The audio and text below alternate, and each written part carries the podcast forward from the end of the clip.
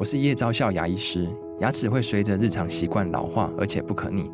当珐琅质受损，牙齿结构会出现破裂，还有细微的小孔，导致我们牙齿变得又脆弱又敏感。这边我真心推荐贝欧尼修复牙膏，内含 BioHAP 成分，搭配正确的刷牙习惯，经科学实证，可在两周有效让牙齿再矿化，修复受损珐琅质的细微小孔。相关资讯及购买通路，请参考资讯栏连结。本节目由生鲜食材科技出品，欢迎收听数位趋势酱子读，我是科技大叔李学文，我是跨领域专栏作家王伟轩 Vivi。我们今天挑的一则专文是来自于这个神异局，每次想到这个神异局，我就想到神盾局这样子。那我也看太多，嘿，是是是，它的标题叫做。别看 Chat GPT 炒得火哈，人工智慧到底能不能赚钱？这是大家非常关心的问题，对不对？嗯，我们之前其实有约略谈过几次这样子的一个 issue 哈，因为科技大叔职业应该有三十年的历史，那有非常早期就经历过所谓的 AI 的热潮，到现在应该至少有三次吧哈，都是被炒得非常红火，然后后来又跌下来，大概有三次。但是我们一直觉得说，这次的 AI 跟之前的 AI 的议题不太一样，它原因是因为我在三十年前那时候 AI，你想想看，那时候科技议题其实非常多，AI 只是其中一个，对不对？像那时候智慧手机也还没有，什么社群媒体也没有，大量的非常多的一些网络应用都还没有，处处是机会哈。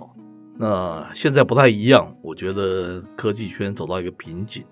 你要真的问我，我想象不到三五年之内哈，还有什么样的新兴的科技议题可以引领大家的风潮了哈。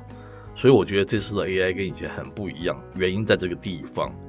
那当然，那只是我个人的一些想法，也有人有不同的一些观点。我们今天就来介绍一下嘛哈。开头他说，几年前哦，戏骨圈流传个笑话了，这个笑话在某种程度上与现实是有关的。怎么说？他说的是，如果你的初创企业哈，如果你名称里面有 dot AI 的话，就可以给公司的估值后面加一个零了哈。我们生鲜食材也 dot AI，早知道之前就应该有 dot AI，对不对？大概是这个概念嘛。是，但现在给人的感觉好像是加一个零还不够，还可以再多加一个零。尤其是如果说你声称自己正在使用生成式人工智慧的话，但当然了。仅仅因为某个东西是由人工智慧驱动的，它并不意味着它就能赚大钱。嗯哼，到目前为止啊，生成式人工智慧当然还没有做到这一点。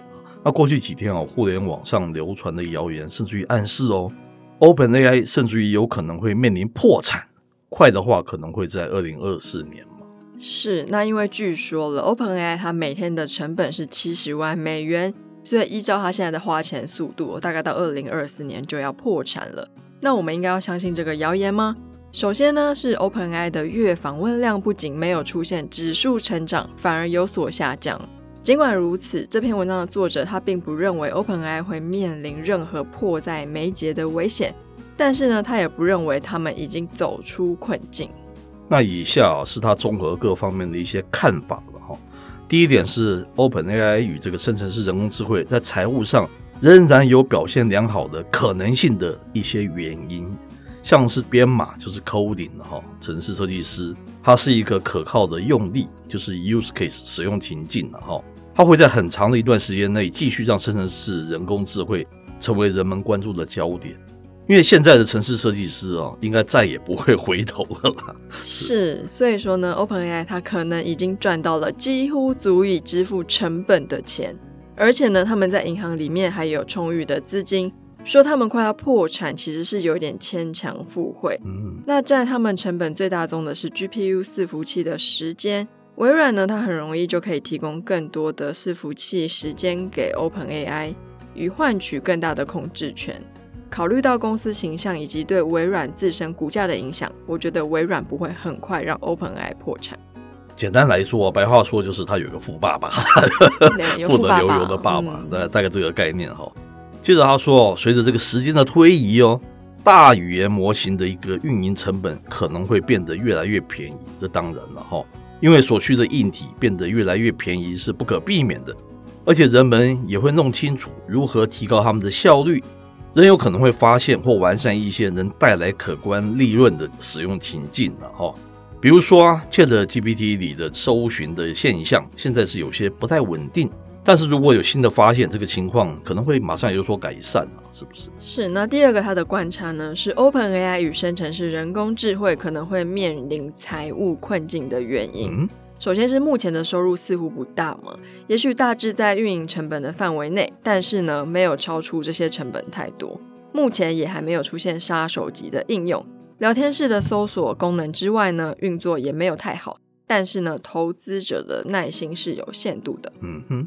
接着他说，对于某些这个使用情境来说，比方说像是编写高效但是非常乏味的文案，这个我们都去尝试过，对不对？嗯，这个新颖性可能是越来越消失了哈。用户可能会，也可能不会坚持长期的订阅哈。大多数基础技术哦，它都很容易被理解，而且很大程度哦也很容易被复制哈。现在还不清楚 OpenAI 是否能够拥有持久的这个护城河啦。能够将竞争对手哦拒之门外。那因为刚刚科技大叔有提到嘛，这个底层技术它目前还没有太稳定，是，因此呢，它很难设计成可靠的产品。对于任何给定的问题呢，你永远没有办法真正的预测大语言模型能不能给出正确的答案。我们现在知道的答案，甚至可以在一个月后发生变化哦。那这会导致将大语言模型集成到复杂系统的第三方工程成为一项非常困难的任务。而在某些关键任务的案例中，这样的工程挑战可能是没有办法被克服的。对，我觉得这个文章有点比较小看了 AI 这个 issue。怎么说呢？如果我们先假设 AI 会是一个比较长远的现象。那我觉得 Open 应该搞不好只是一个起点啊，你不能用它来看所有的情况啊，是不是？嗯。那有些人如果搭了这个热潮，他技术更好，搞不好可以推出更好的 solution。我们在讲的是更长远的、更长远的那个效益的，未必是只看 Open AI 一家的兴衰嘛，对不对？只要这个需求、这个趋势仍然存在的话，我觉得搞不好有更棒的一个 solution 出现也不一定了。我们是认为这个 solution 会是生生不绝的。倒不见得一定认为是 OpenAI 这家公司没有错。是，而且像这种生成式人工智慧，其实现在看到蛮多 To B 跟 To C 端的应用嘛。To C 像是我们这些市井小民，偶尔用它来确认一下问题的逻辑，编排一下文章的顺序。是。那我也看到蛮多，像最近查了很多国外的网站，非常的 tricky 的是，就是我就是看文章进去的嘛。那我当然是在 Google 的搜寻列问了一个问题。就点进网站 A 之后，它出现感觉起来是内嵌式的 Chat GPT 的页面，它用 Chat GPT 回答问题，嗯，可是那个网站并不属于 OpenAI，嗯，于是就是第三方其实现在蛮大量的在使用这样子的生成式 AI 工具来辅助我们这些 user 去找到我们想要问题的答案，是，对，我是觉得科技趋势的判断可能不是靠自己的感觉的哈。当然，我们的 base 是长期观察数位趋势，我们所衍生出来的前面讲的那个小小的结论，是现在大家走到困境了。那你这个像是 AR、VR，甚至于是 Apple 所推出的 Vision Pro，起码目前为止还看不到什么样非常大的风潮嘛。那元宇宙现在情况，大家也知道情况是怎么样，对，对不对？所以我不晓得啦，短期来看，它困境能够持续多久，我就觉得这个 AI 会持续多久，大概是这样觉得。如果你没有其他新的题目做的话，AI 还是一个非常可长可久的题目。我们是从这个观点来看呢，是不是？是。好，以上内容播到这边告一段落，我是科技大叔李学文，我是跨领域专栏作家王维轩 Vivi，我们下回见喽，拜拜。